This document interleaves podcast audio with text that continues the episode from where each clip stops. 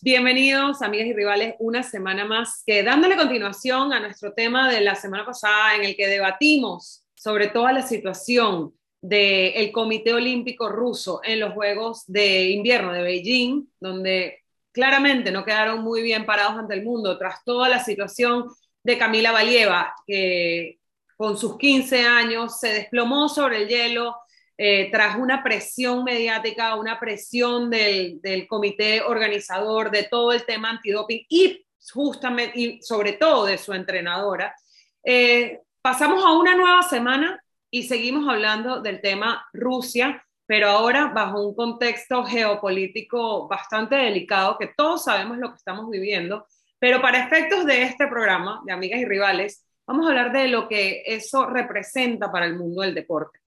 Venimos de un mundial en Rusia en el 2018, donde creo que ante los ojos del mundo, los que tuvimos la oportunidad de vivir ese mundial en Rusia, estuvimos en Moscú, estuvimos en Kazán, estuvimos en Samara, estuvimos en Rostov, Don con la selección mexicana también. Tuvimos una perspectiva de Rusia que quizá no iba en línea con lo que se escuchaba de Rusia fuera, ¿no? Tuvimos la oportunidad de convivir con los rusos, de vivir un ambiente, de vivir ciudades magníficas y ahora siento que se, se está como distorsionando un poco esa perspectiva que logramos tener en primera persona viviendo en Rusia. Con todo lo que está pasando entre Rusia y Ucrania, eh, yo tenía la esperanza de poder ir a San Petersburgo a la final de la Champions este año, en el 2022, de volver a la tierra donde la magnificencia de todo este, parece deslumbrarnos y ahora se ha visto bastante opacado, no solamente a nivel político, a nivel social, lo que está pasando es muy triste, pero también es un reflejo de lo que, de lo que se está, de las decisiones que se están tomando a nivel, a nivel también por parte de la UEFA y la FIFA. Entonces, Jen, bienvenida. Tú estuviste conmigo en Rusia y creo que puedes dar fe de, de, todo lo que estoy diciendo en este momento. Compartimos ese mundial. De hecho, esta amistad se afianzó durante el Mundial de Rusia en el 2018. ¿Cómo has vivido tú esta semana con todo lo que está pasando y qué, te, qué sabor te está dejando después de haber vivido momentos tan espectaculares en Rusia en el 2018? Bueno, el sabor yo creo que un poco es muy amargo, ¿no? O sea, yo creo que a nadie en su sano juicio le causaría otra cosa que no sea amargura, tristeza, eh, desconsuelo y obviamente una solidaridad eh, tremenda con, el pueblo ucraniano, ¿no? Y lo que decías, justo recorrimos muchas ciudades en, Rusia, tú en algún momento me abandonaste, te fuiste a otro lado, yo me fui a Ekaterimburgo, pero sí una de las zonas que no, que por lo menos yo no, no llegué a conocer fue San Petersburgo, una ciudad que todo mundo habla maravillas de ella. Y, y, sí hay que, hay que, lo que decías a nivel social de, de, lo que es Rusia, hay que separar mucho lo que son los dirigentes rusos, que son los que están llevando a cabo toda esta situación, y lo que es la población, porque Totalmente. la población se ha volcado en cierto, en cierto punto a defender la, la, la, patria ucraniana. Mira cómo estoy, o sea, esta, tengo como 8 centímetros Entonces, de, de, de, pelos ahorita levantados porque de verdad es que tienes toda la razón, es, es impresionante. Sí, es, es un poco separar esto, lo, lo social sí. con, con, todo lo sí. que hacen los dirigentes políticos. De hecho, Robert Lewandowski eh, en, vía Twitter lo decía, ¿no? O sea, nosotros sabemos que tanto el pueblo, o sea, los aficionados como los deportistas rusos no tienen la culpa de lo que está pasando. Supuesto. Pero sí tenían que actuar o tenían que hacer un llamamiento y tenían que ponerse eh, las pilas a la hora de tomar decisiones para que, para que esto tenga eh, un alcance, o sea, se, se, frene, se frene, se deja de tener el alcance que está teniendo, ¿no? A nivel, a nivel política.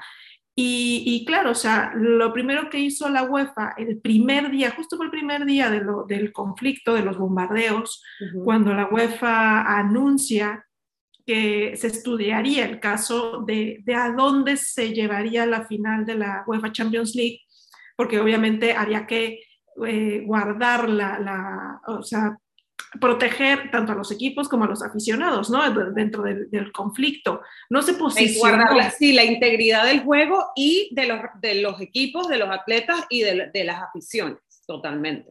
Sí, no se posicionó sobre el conflicto que se estaba viviendo, sino que actuó de manera inmediata porque no se podía desarrollar un partido de fútbol de la magnitud que es la final de una, de una Champions en un territorio que, que estaba en conflicto y se, se, lo llevó a Francia, un territorio neutral, hubo mucha discusión sobre cuál iba a ser exactamente la sede para no, no, no dar un espacio a aficionados, que, o sea, al Parque de los Príncipes, ¿no? O sea, si llega el PSG a, a, la final de la Champions, pues obviamente es jugar en casa. Entonces, el mejor lugar que pudieron encontrar para poder disputar esta final es el Estadio de Francia, que es un, estadio neutral y, que, y, que, cualquiera podría jugar ahí sin, sin perjudicar hacia el otro equipo, ¿no? Bueno, a ver, pero eso es un caso eh, un poco extraño porque ya hemos visto finales de, de, la Champions que se han jugado en casa, en local de, de un equipo en cuestión,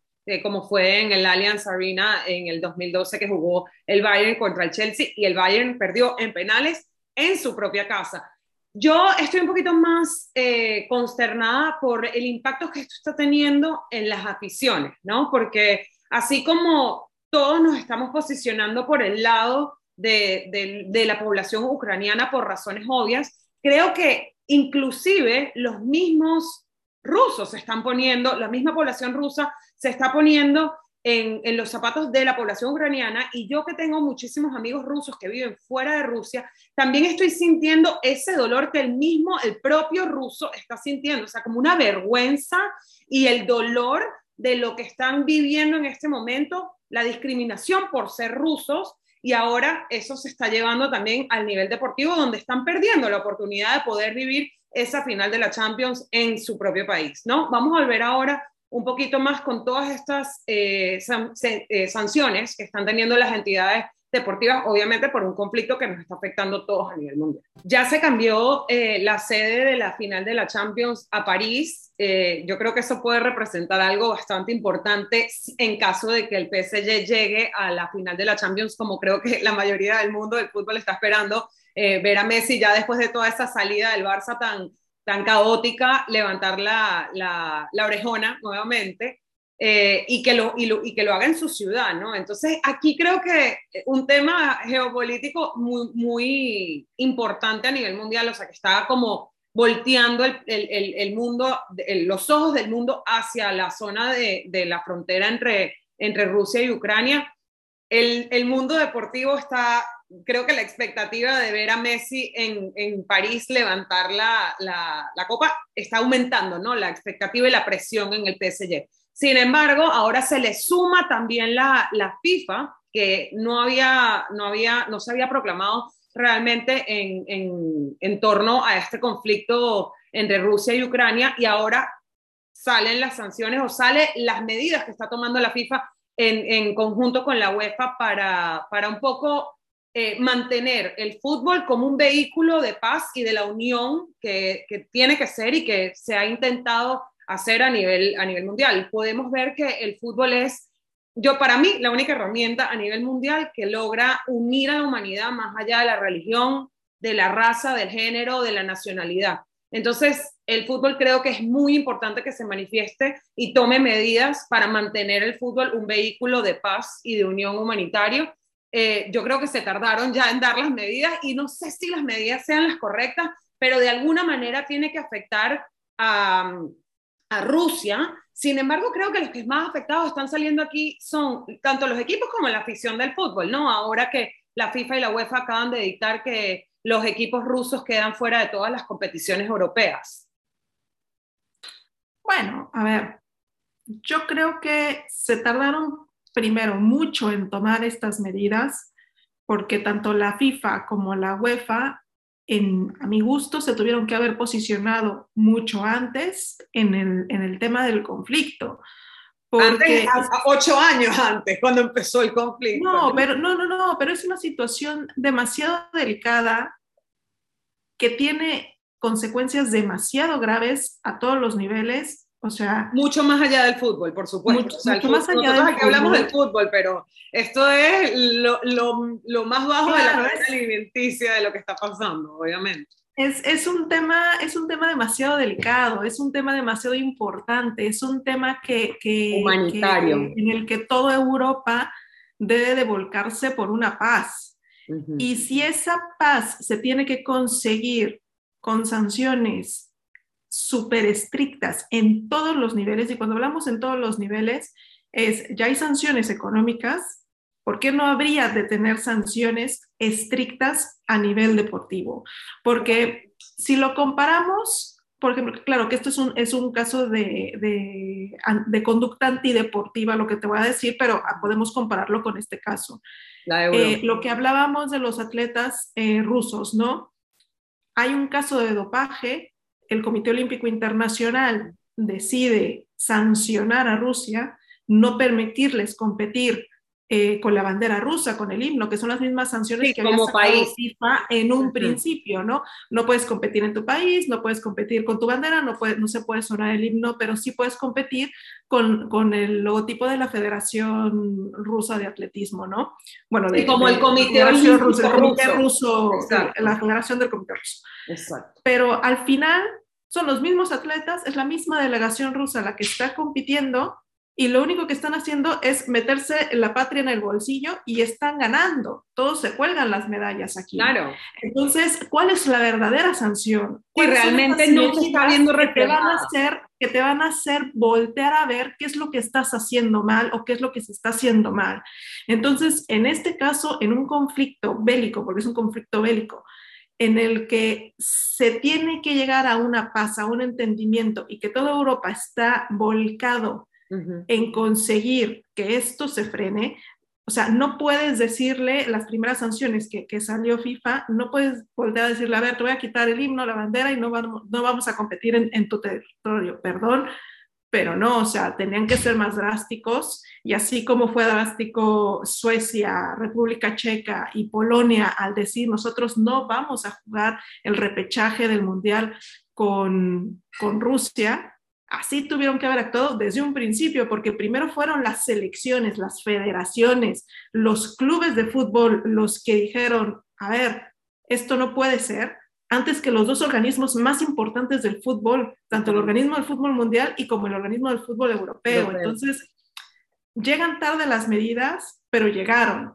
que es un punto, ¿no?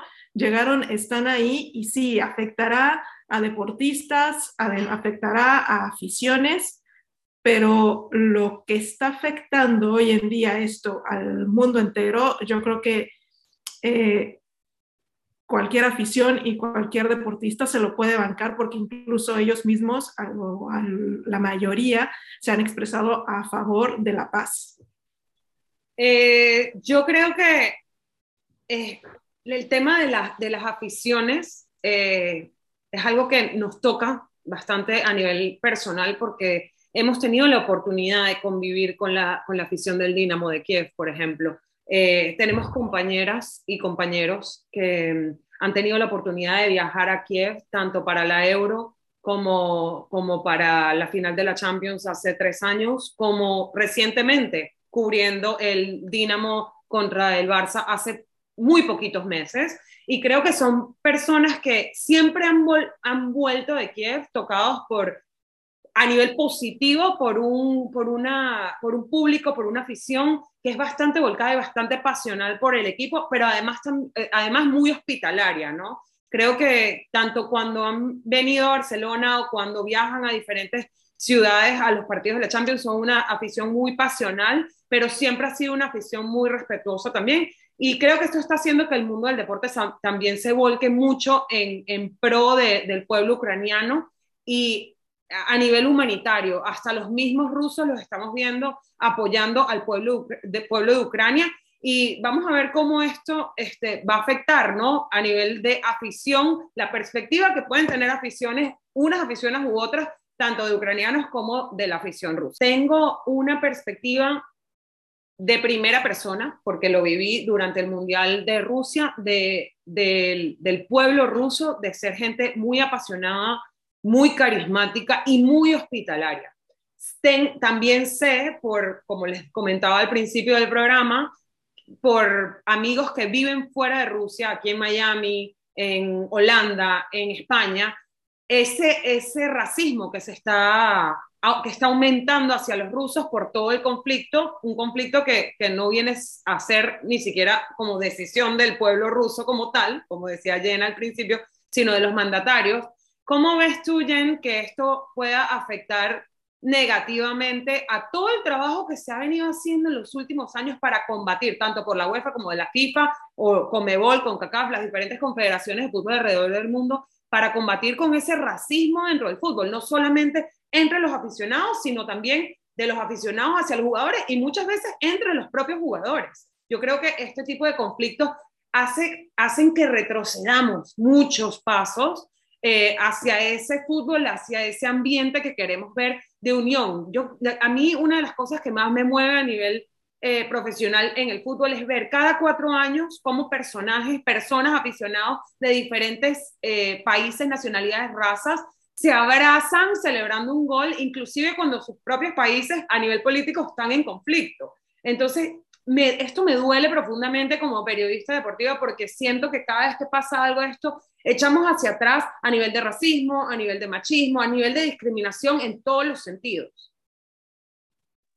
Mira, yo siento, obviamente sé que, que, puede existir esas, es, esos puntos, ¿no? De decir que señalen a alguien por, simplemente por, por, ser ruso en, en, estas situaciones. Pero lo que hemos visto eh, a nivel aficiones, que sí, que se están volcando a, apoyar a la gente de Ucrania, que se están volcando eh, realmente a que se haga sentir como el apoyo de la afición, tanto, o sea, lo veíamos en los partidos de la Premier League, lo veíamos en los partidos eh, de, de, Alemania, o sea, veíamos cada uno de estos apoyos de la gente. Vimos al, al, al Barça y al Napoli juntos y al, y al Barça y al Atleti juntos tomándose la foto de equipo que normalmente se toman por separado juntos con el Stop War, ¿no? Sí, sí, sí, con el Stop War y, manifestaciones. todas estas situaciones. Sí, o sea, creo que, que, que, la comunidad rusa se le va a de cierta manera, pero no creo que sea algo que afecte en tan drásticamente las aficiones, porque la gente sabe perfectamente cómo se está manejando esto. Si vamos retrocediendo, claro que vamos retrocediendo, pero vamos retrocediendo desde el momento en que vemos que un país está bombardeando a otro. Total. Y además un país que son hermanos, o sea, entre que no podemos entender en nuestra lógica, nuestra humana, lógica humana civil que esté, que esté pasando esto. O sea, yo creo que mucha gente también entiende eh, la situación de, de, la población rusa, ¿no? O sea, que no, no, no, no se tienen que guiar por lo que unos cuantos están buscando y están haciendo, ¿no? Porque... Pero el tema, yo creo que aquí lo, lo lo que quizás no podemos ver o de lo que quizás no somos tan conscientes es del acceso a información o cuál es la información que ellos están recibiendo los que viven dentro de Rusia.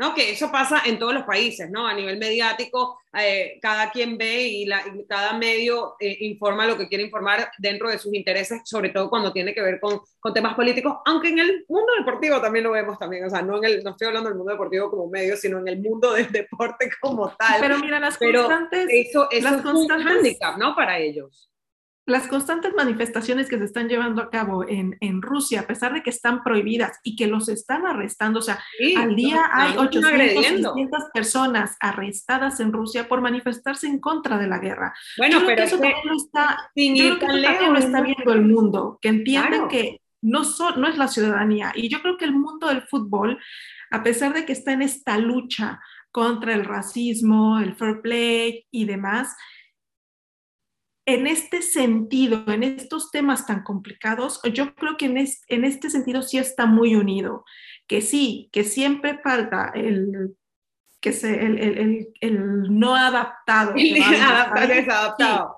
Claro, claro o sea, decir así, o sea, eso siempre va a haber. Siempre va a haber un inadaptado que esté en algún estadio y que esté incluso en el café de al lado donde vamos a tomar el, el, el brunch, ¿no? O sea, gente hay, así hay por todo, de todo, todo, En el mundo hay de todo. Y eso es lo que se tiene que combatir. Y, y, es poco a poco. Y lo hemos visto que, que, poco a poco, tanto la FIFA como la UEFA han tratado de que toda esta violencia que se genera por razas, por, por ideologías, eh, se vaya de los estadios. Sin mucho éxito. Y, y, y eso es, o sea, lo que un poco hay que poner una balanza aquí, pero es, es una educación de clases, de, de clases de, de, culturas, perdón, es una educación de culturas que a nivel mundial pues va a ser muy difícil quitarlas de, de raíz, no quitar todo esto, pero vemos sí, que poco a poco la, la, la, la fundación.